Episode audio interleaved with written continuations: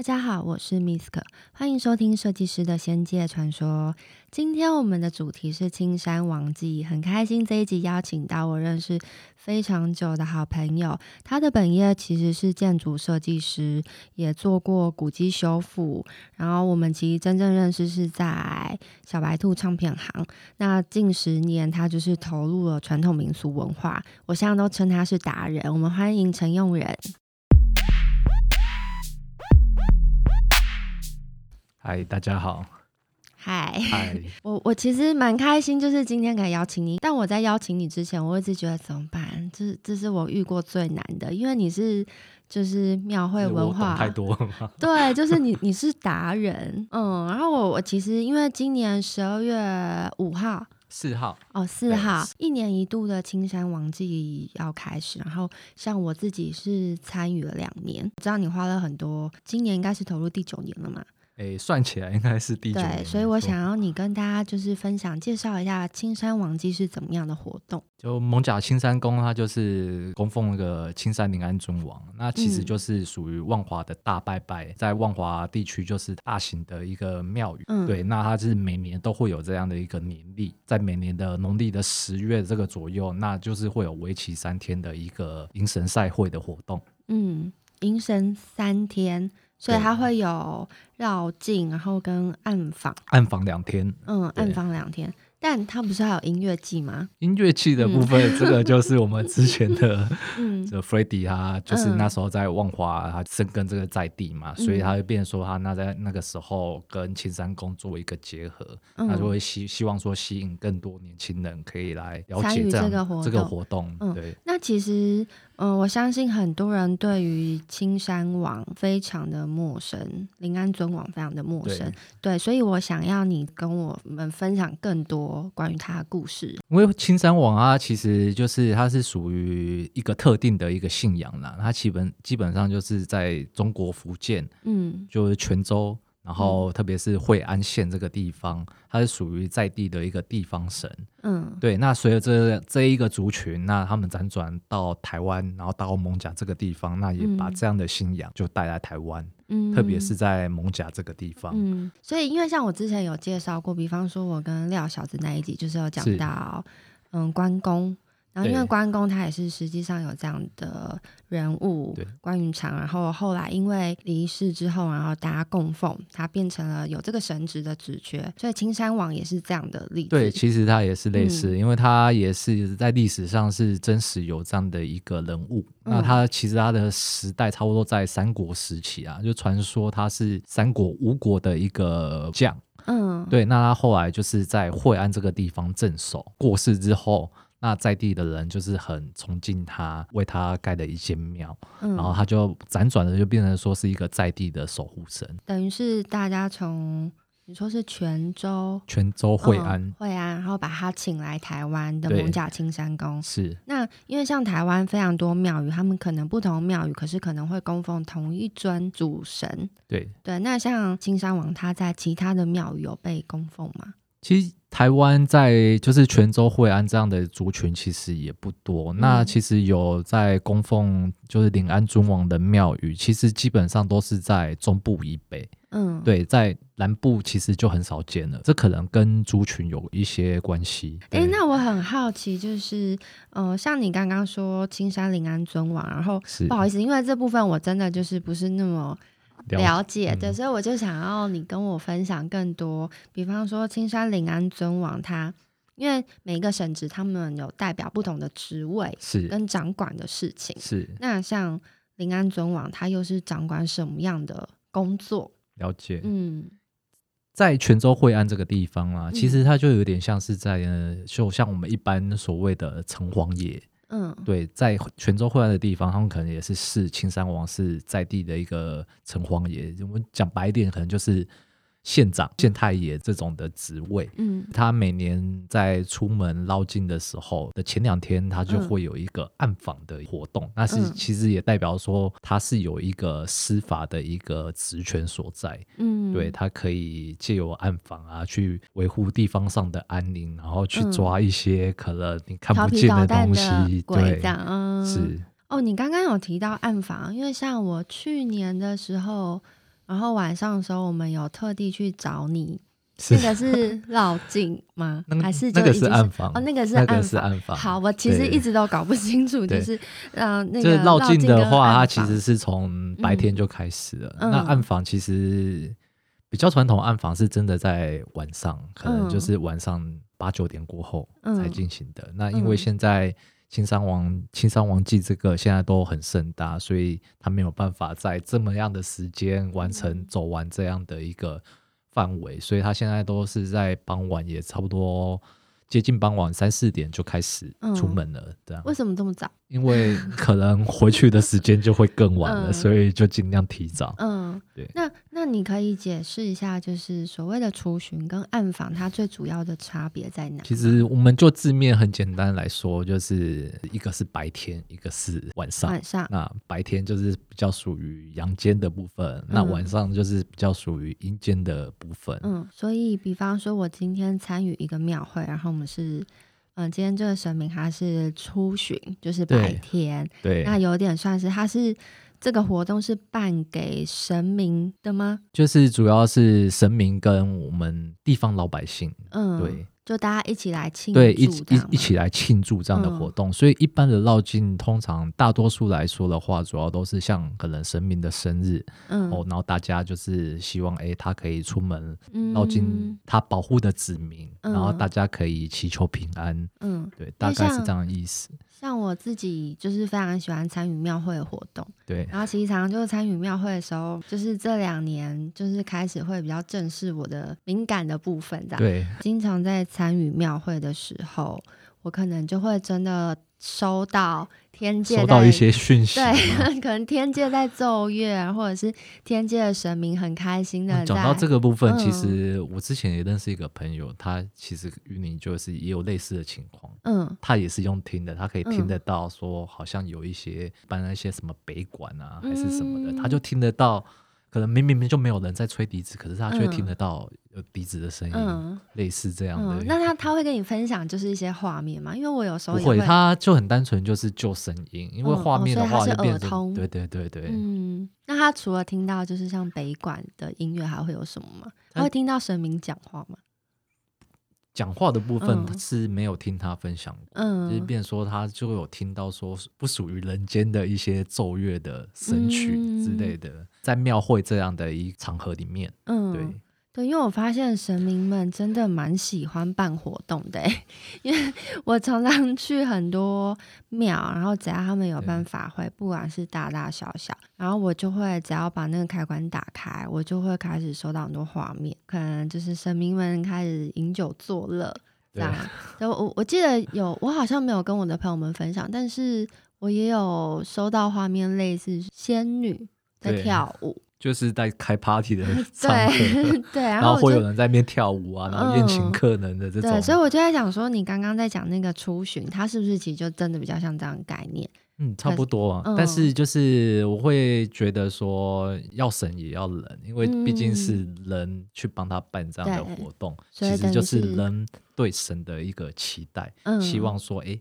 他可以走到家里附近，或是走到家里的门口，好像就是有帮他们祈求平安，或是帮他们扫掉一些不干净的东西。嗯，对，感觉就是多给我们一点正能量这样。对对对。嗯，那所以暗访跟出巡，他们是一整天可以办的嘛？比方说，我今天白天是出巡，然后到晚上是暗访。基本上，我白天庆祝，晚上抓鬼。基本上也是可以，也可以。对，其实他们就变成说，他们是出门的目目的是不一样的。嗯，对。但是如果说避免混淆，就会尽量说，哎，用天数来做一个区隔。嗯，哦，用天数，我今天就是专注在出巡庆祝，对，然后我隔天就专注在抓鬼。是。哦，原来。但通常我们都是，如果一一般来说的话，就是暗访会先。他会先去，先把恶鬼抓起来，对，先抓起来，那他的绕境就会比较顺利。嗯，这也是有这样的一个含义在。那我好奇，像暗访他们所谓的抓鬼，他们抓的是所谓恶鬼，还是说其实就是孤魂野鬼，把他们带去，让他们有机会可以投胎？基本上还是可能恶鬼的部分，但这个现在的暗访来说，基本上现在也都变成叫形式上面的东西。嗯，因为如果说用真的道教的角度去看的话，其实你抓到鬼，那你还要去处理它。嗯，对。那像这样的东西，可能我们在应该蛮难的。台南，对，我们在台南这个地方，可能还比较容易看到这样的东西。嗯，为什么会特别说台南？因为台南像就是县城隍。那、嗯、基本上他也是每年都会有一个暗访的活动，嗯，那他会特别去带一个油锅，嗯，对，那可能就是抓到，那就下油锅了。说是是炸吗？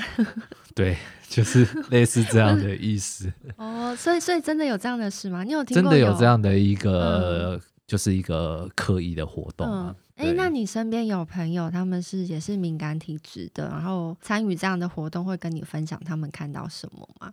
这个部分就比较少。嗯、我们中南部的人其实对这个事情就是很一般生活的常态，嗯、就生活一部分，对生活的一部分。嗯，我也蛮好奇，因为我前面问说你有没有朋友有什么特别的经验，或者是你有没有？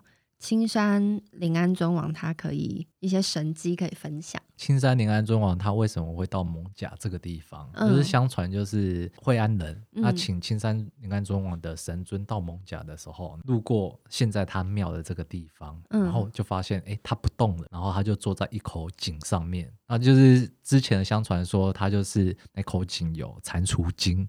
嗯，所以他就坐在那边镇守，嗯，然后后来就大家也觉得他很灵验，所以后来就盖庙。可能在比较接近我们近代，其实早期的卫生条件也比较不好，嗯，那可能也会有一些瘟疫啊，或是鼠疫。青山王他对这方面其实就是有发挥他的神机。有某一年蒙甲发生大鼠疫，嗯，然后大家也是请青山青山王出来绕境，然后后来哎，瘟鼠疫就消失了。结果大家在青山王的袖口里面发现一只死老鼠，真假的？对，这些都是就是前辈他们从以前这样流传下来、嗯。你刚刚说的那个青山王的袖袖口里面有只老鼠，一只死老鼠，是我我们去年就是 看到你抬轿的那一尊，对，就是那一尊。嗯然后在他的袖口袖口里面发现了一只、哦，这个很神奇耶！对，这是算是比较属于他神机的部分。嗯，那可能接近在现代的，我们现在是新冠肺炎。那我在我们的学生时期，那时候是 SARS 嘛。嗯，那 SARS 的那个时候，其实也有请青山宁安尊王出来捞金。嗯、那也是听说，哎，捞金完之后，其实 SARS 的疫情就减缓了。哎，那这个我就蛮好奇，因为像上上集的时候，跟看不见的台湾导演林明谦。我们在聊台湾的众神明们为了这一次新冠状病毒做了很多的像法会，青山灵安尊王就是蒙甲青山宫有这一次有特别做什么活动吗？其实这一次还好，他们没有特别做什么活动，嗯、只是今年是青山宫的创立的第一百六十五周年，的确也是特别的扩大举行。扩大是跟以往差别在？跟以往的差别就是他这次结合了文种。那还有艋舺在地，其实办了许多，就相当多的艺文活动。嗯，那在传统的民俗方面，他们还特别去请像北港朝天宫，嗯，然后白沙屯拱天宫的一些知名庙宇一起来共襄盛举。哦，听起来很盛大，很盛大。嗯，而且你刚刚还讲了文总，所以是文总那边也会有一些活动。是哦，好期待啊！因为我自己最喜欢参加这个，而且我就是做捷运的时候经过都有看到那个，他是有做广告。对，嗯，是有一个万华大大热闹的那个宣传海报，就是那一个嘛。嗯，比方说你投入在青山王境已经这么久，这么多年，你自己的祖尊其实、就是哦、我其实就是青山王。嗯，其实我对他就是一直带着一种去付出、去服务他的一个心意。嗯、对，所以就变成说我其实投入这个活动部分到今年可能。第第八年、第九年，嗯，对，那其实跟他之间就是也有一些默契吧，嗯，对，怎么样默契？就是可以分享一个案例，就是平常我们可能问神明，我们都会用博杯的形式嘛，对，对，那其实我每一年正月初一，就是就是过年的初一。其实都会去青山宫拜拜，然后跟他求签，嗯、对，然后就求说，哎、欸，我希望可以想问说今年的运势如何？嗯、对，那其实每一年都会去跟他求签，那就在某一年，就是他 死都不给我，就是我连续我第一次博，我也是搏到这种状况，就是我搏了十几次，没有一个行波。嗯、真假的？为什么？你你是 跟他要求什么？我没有跟他要求什么，可能他就是认为说，可能我今年就是不需要搏波。嗯，对啊。可能就照自己的脚步走就好了，嗯、不用想那么多。感觉他好像蛮了解你的。对，就是有这样的一个意思在，嗯、但是我还是很不要脸呐、就是硬着头皮，我就是跟他求到一支签。嗯，结果那一支签是下下签。哦，真假？对，所以凡事不要求。对，凡事不要强求。嗯嗯、呃，像我知道你都有抬轿嘛，就是帮青山林安尊王抬轿。我很好奇，什么样资格才能抬轿？还是其实没有那么难、呃。其实应该说，它以传统来说的话，其实青山王它其实是它是属于惠安族群的的守护神。听说是以前在艋舺的某六个姓氏才可以去抬轿这个。六个姓氏呢？对，六个，好特别。这个我好像对这个这个姓氏，我可能还要再查一下。嗯、但是就是相传，就是以往都是只有这六个姓氏才可以去帮他抬轿。嗯，对。但其实跟族群。是有关系的，嗯、对，但是现在这样的东西也渐渐消失了。算是我们只要有投入，然后对，只要我们有心，其实 对我们其实都可以去服务。嗯、对，那为什么我都没看过女生抬轿啊？是因为体力的关系吗？还是说，其实在因为女生毕竟是属阴，男生是属阳？对，我很好奇，就是它是一个不成文的规定吗？就是女生是不能抬轿的。其实就以前人的观念，其实多多少少是会有这样的一个意识在。嗯，那其实像有一些主神是妈祖，那他也规定说，哎，都只能女生去做抬轿，男生是禁止去抬轿的。嗯，对。那其实就以前的人来说，当然这样的一个出众活，当然是还是由男生去担当这样的角色。既然你是就是民俗文化达人，我一定要趁机问你，这样妈祖抬轿啊，我知道。就是妈祖绕境的时候，很多信众他们会在那个妈祖的那个轿子下，对，那个叫什么？楞轿卡，听不懂。砖轿，对，砖轿脚。那那个是也是一种祈求妈祖，对，他是希望说，哎，妈祖可以从他的身上走过去，来帮他过一下运，类似这样的意思。那那像你们就是青山王祭也有这样的。习俗吗？青山青山王就没有这样的一个习俗。嗯，所以每一个庙宇基本上每一他们供奉的主尊不一样，就一些活动也不太一样。对，在活动的城市，嗯、每个地方就会有每一个地方的风俗在。嗯。那如果说今天你们是台教的话，就蒙甲青山宫这个活动有什么需要注意的吗？个人其实都会吃素啊，其实然后碰到这些，嗯、你有接触到神明，我都会尽量保持自己净身干净的。嗯、对，所以在这个期间我都会吃素。哎、欸，那我很好奇，就是抬轿这件事情，它是固定，比方说可能每次都六个。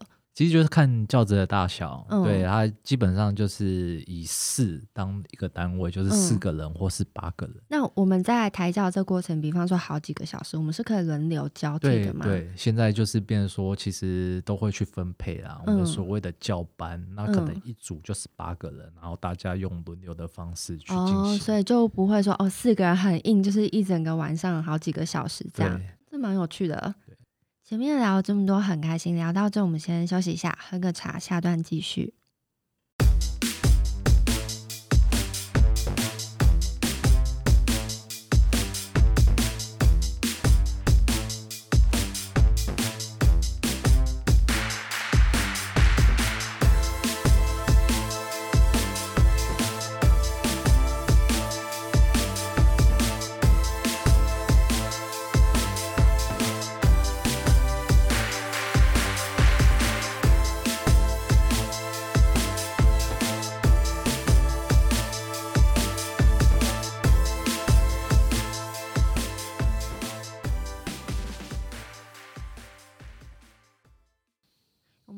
上段啊，就是聊到呃关于青山王祭的民间习俗。那因为其实在这之前，我认识你是因为我们都喜欢听音乐，然后在小白兔唱片，所以我我觉得这是非常有趣。就是因为我是这几年才知道你投入嗯庙会活动，对，嗯，那是什么样契机让你就是突然变成民俗达人？因为你懂好多哦。其实也就是这是从小就是接触到的东西啊。哎，那我很好奇，就是呃，所以你是本来就有信仰的人？是，就是从小就是就跟着妈妈就是开始拜拜啊。嗯，对啊。所以你们家是道教？对，属于道教的。因为你前面我记得你有分享说，像你认的那个主尊是青山临安尊王，那你是从什么时候开始？是从小吗？还是说也是？其实我小时候就有接触到的，因为小时候跟妈妈。就是我们以前都坐公车嘛，因为我小时候家里住板桥，到万华过个桥就到了。嗯，那小时候就是跟妈妈常常去台北，然后都会坐公车，其实就发现哎、欸，怎么在塞车？然后就我妈就说，哎、欸，那个是青山王出门在绕境，嗯，对，然后就会从公车上面，然后看到那些绕境队伍啊。就是等于是从小跟他就有缘分，对，但是其实就是当时候也只是知道而已。那真的有去投入这个部分，其实基本上就是我当完兵之后开始工作，才真的会想要去把时间花在这个部分上面。那是什么样的契机让你开始了第一步的投入？对于这方面，其实因为我本身是建筑系的，第一份工作是跟古迹修复相关的建筑师事务所。对于文化资产这个部分，就渐渐的想要去更深入去研究或是探讨啊。我们一般的文化资产，它基本上就是分。有形跟无形，我们所谓有形就是主像建筑这个东西就是有形，有形。那无形部分它其实就是像一般的庙宇庆典啊这种，或是特别的一些民俗啊。每次讲到陈佑仁，我就想说陈佑仁就是民俗达人啊，嗯，在小白兔工作这样。然后我每次你会发现，我常问你说，哎，你是做 建筑设计？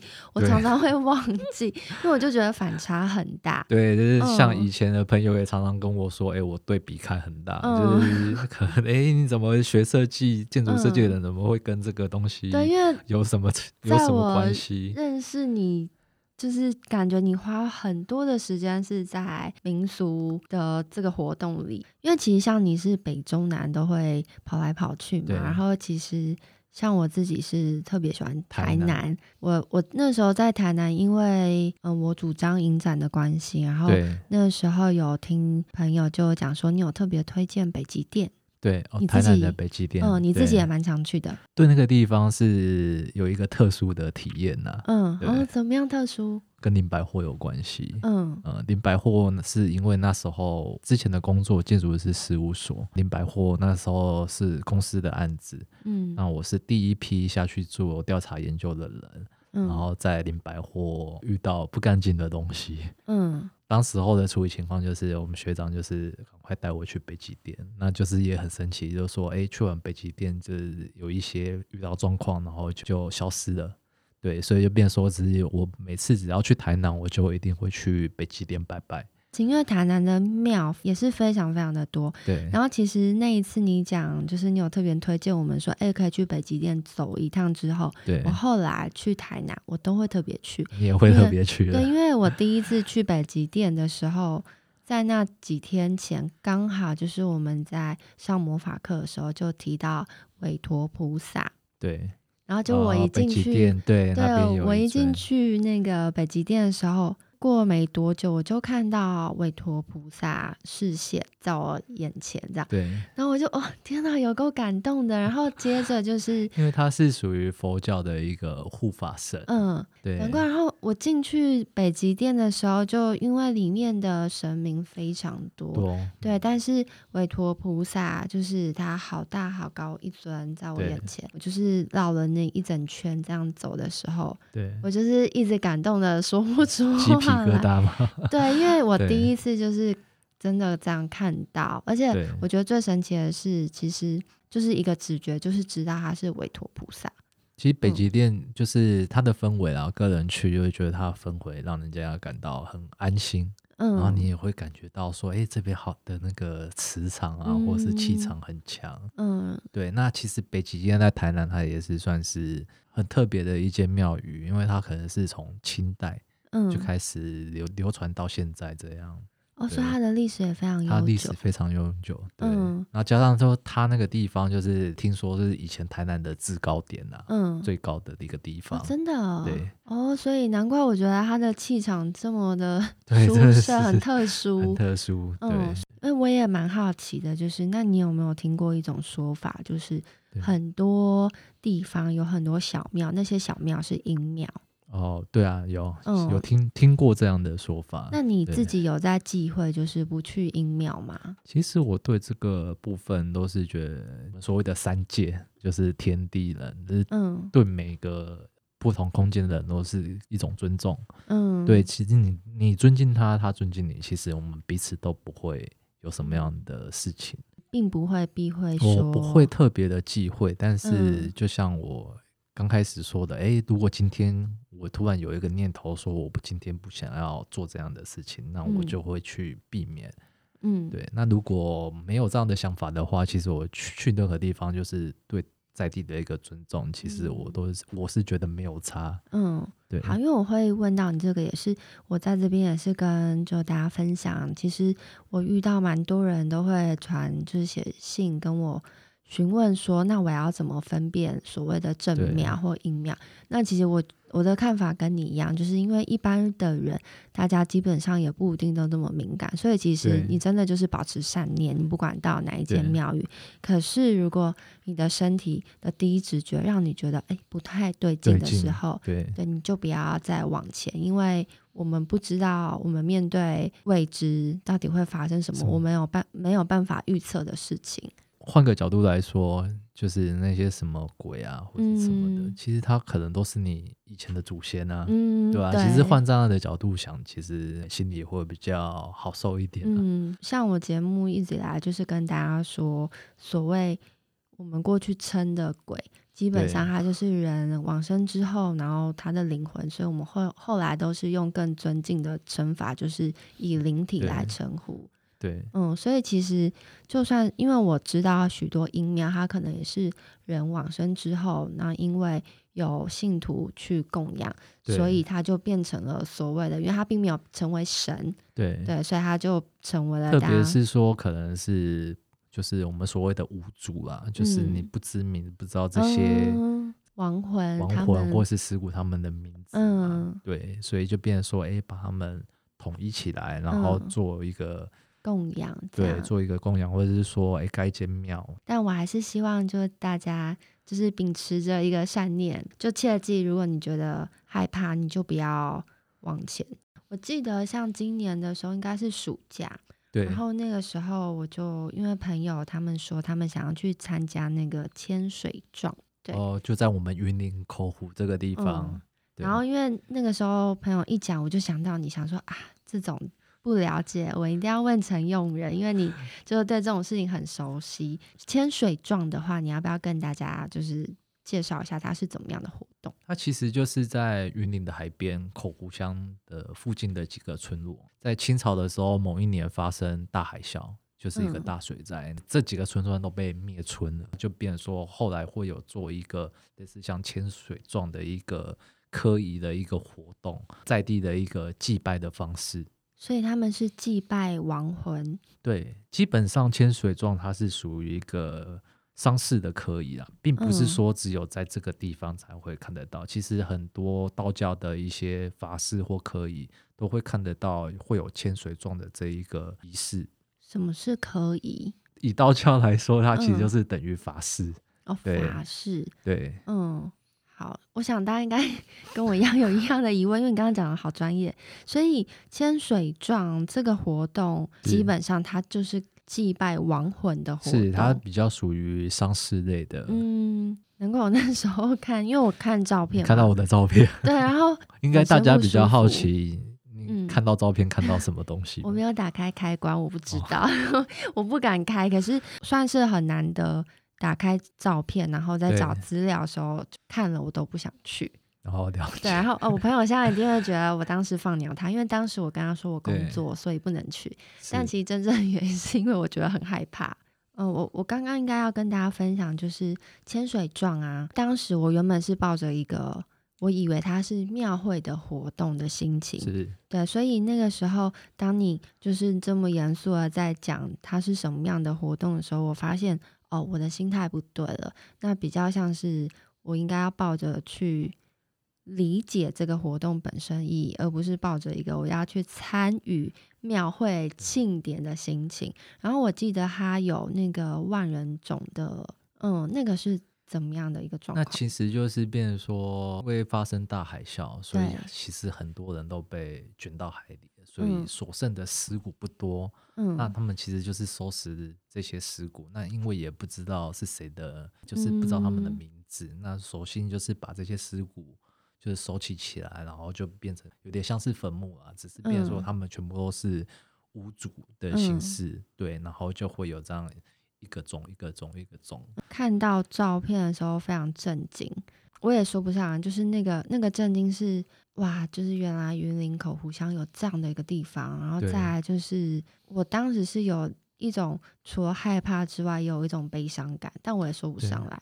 对，对我觉得我如果就是今年有去的话，应该 感觉我会待在那出不来。对，其实我们之前、嗯、像我之前有去的时候，其实在场的氛围是真的蛮悲伤的，因为对。嗯对于在地人来说，他既有这样的一个法会，嗯，一个这样的一个形式去疗伤吧，嗯，对，因为这个都是他们的先人，嗯、那在先人在以前，然后发生到这么大的一个灾难，嗯，对，对于在地来说，其实就是他们的一个集体意识，嗯，对，对于这方面的一个缅怀啊、疗伤之类的。这样子跟你聊过之后，我我就会改变心态，比方说。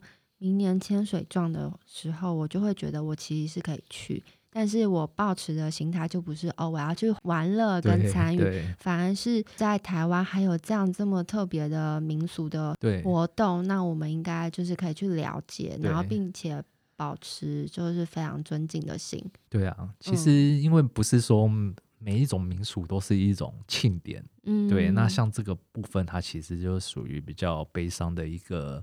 缅怀啊，或是跟丧礼比较有关系的，嗯，对。其实我们每次去不同的地方，我们都会先搞清楚说主轴在哪边。哦，对，哎、欸，从来没有想过，哎，对啊，因为我参加了这么多就是庙会的活动，其实对我来讲，哦，就是纯粹觉得说热闹，然后有神明这样。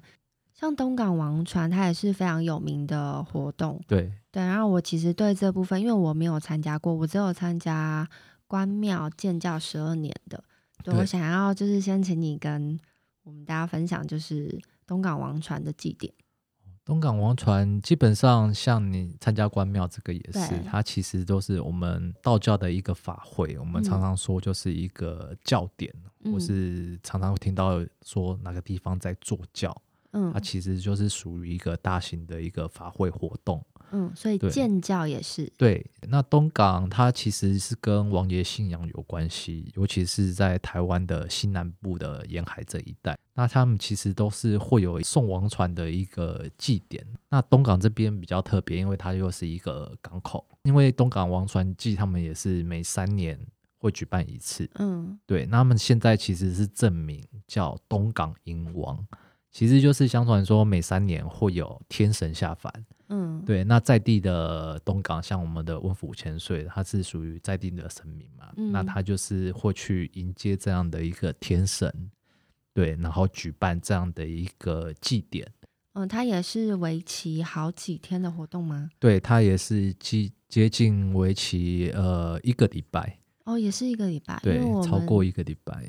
像我去年的时候去关庙建教十二年，它也是为期一周左右。对，因为一般的一些教典啊，基本上就是我们以奇数天为主，可能三天、嗯、五天、七天，嗯，那最多可能是到九天。嗯，所以前面也是它会有很多阵头，然后绕境，这样就是各大的庙宇大家共襄盛举。对，所以东港王船是最后一天的时候烧王船。对，其实这样的方式就是说，最后一天天神他们要离开了嘛，嗯嗯、那我们就是用王船这样的方式去送他们离开。嗯，那他们离开代表说他们已经巡视这个地方了。嗯，对，那他准备要离开了，嗯、那就变说这样的一个民俗就会有衍生说，呃，王船要离开了，他顺便也可以带走一些不干净的东西。嗯，对，所以王船主要的作用，它是送神离开，是，并且把晦气也一起一起带走。走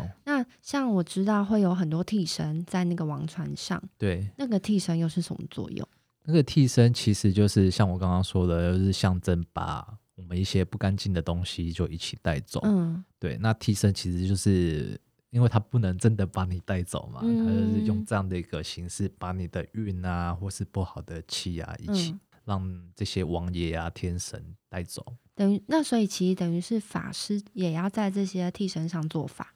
嗯、呃，通常通常要做法才是真的有法力作用的。诶，其实像东港他们，其实一般家家户户其实也都会做，不算是真正的是法事啊，就是说做这样的一个动作。嗯，那像烧王船的时候，就是呃很多法师啊，大大家都会千叮咛万交代说，我们离开的人是不能回头。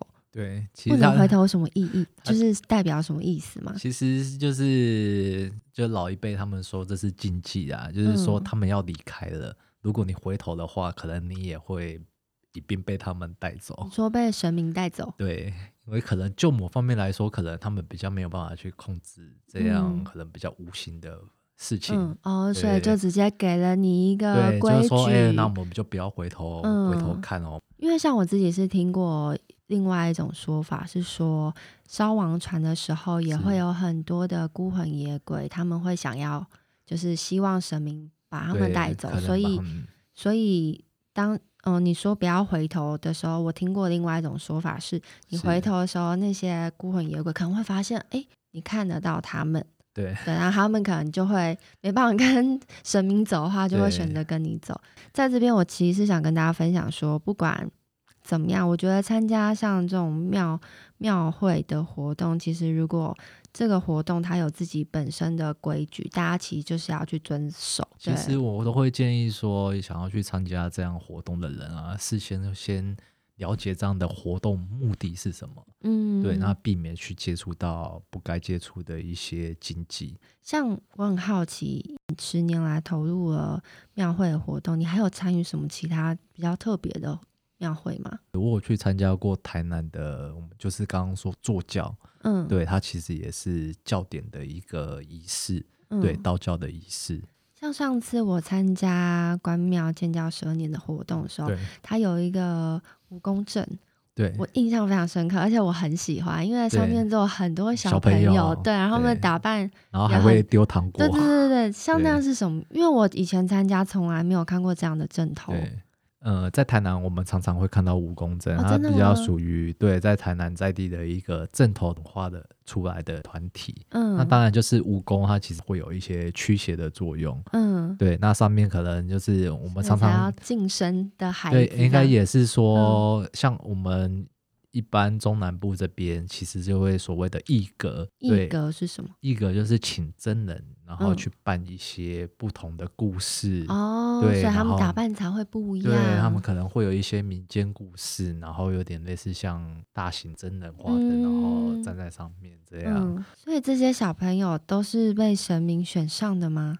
哦，有一些是哦，有，有些也是听说就是要博杯才可以去担任这个角色。嗯，我我觉得如果要聊正头的话。就有太多，对，太多，对，这些你都很熟悉吗？还是也没有？其实很多东西都还在持续的累积经验。台湾有太多地方还没有去走过看过的，嗯，对。那每一个地方，他们对于这样的东西的呈现，其实都是不一样的。好，因为我觉得这实在太有趣，然后希望你下次如果有更多对阵头了解的话，拜托再跟大家分享。可以找其他的、嗯、其他朋友一起。嗯，对。然后因为像我的 podcast 的名字叫。设计师的仙界传说，对。然后我觉得你也很像设计师的仙界传说，因为你明就是做建筑设计，对。可是你却投入在庙宇文化，其实就是兴趣啦，嗯、就是这些都是工作之余。像你投入的这么长的时间里，就算你说你是麻瓜，但是有没有产生其他你自己认为不一定是敏感，但有可能像是神机般的经验？这个部分对我来说还是比较少。嗯，对，但是其实因为我对于可能对于生命这个部分，其实真的我也可能感应不到他们。嗯，但是多多少少你可能说，哎，假设我们今天去这间庙，感受到一个气场，嗯，诶，这间庙的气场好不好？但我可以跟你分享，就是刚刚就是见到你来之前，我就先招请了我的菩萨，然后我就先帮你看了一下你的气场，是，所以你的光的正能量很大。因为其实不管是哪一个的，嗯、呃，佛学或者是有人是做传讯者，都认为说每个人的背后是有守护灵，或者是或者是光，对。然后所以其实你刚刚来的时候，我就在。跟菩萨讲话的过程，我就啊，哇，陈佑仁背后的光这么强大，啊，真的吗？嗯，所以就好像也不是只有你说过这件事情。嗯，就你的气场很很强，欸，但是我其实真的就是感受不到。嗯，对，因为其实我对信仰，我就是我很单纯，因为我不想要太复杂。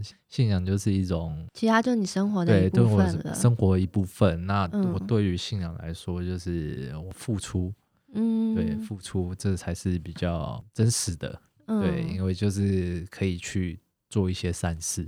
就算是麻瓜体质，可是对你来讲，有没有感受到，并没有那么重要。因为其实你在付出的当下，你是觉得很快乐的。对，其实是很快乐的。嗯，对，对，我觉得你也真的很厉害，因为。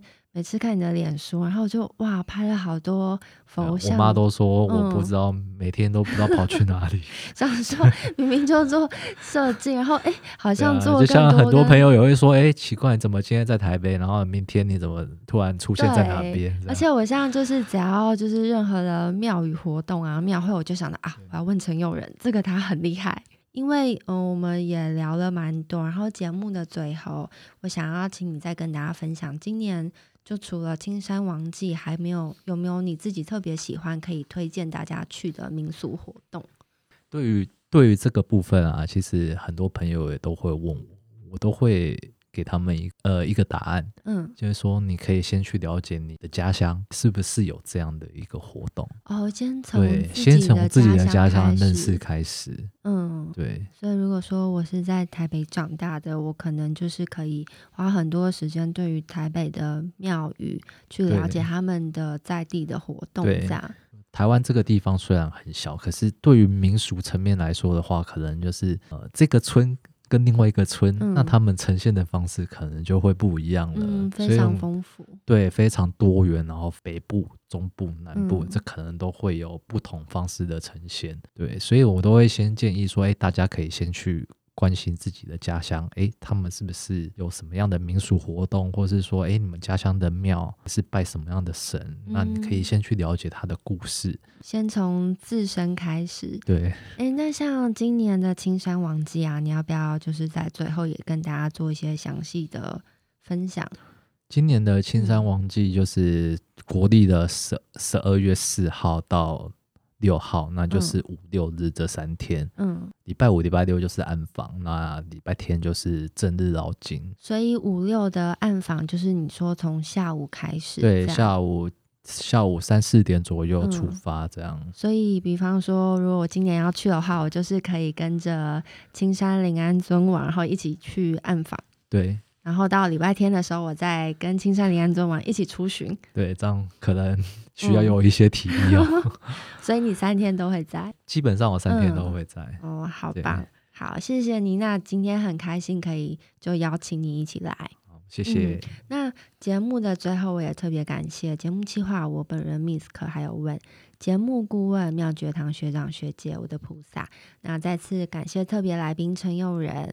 谢谢大家。好，谢谢大家的收听。如果喜欢，可以分享给身边朋友，大家记得订阅起来哦。拜拜。Thank you.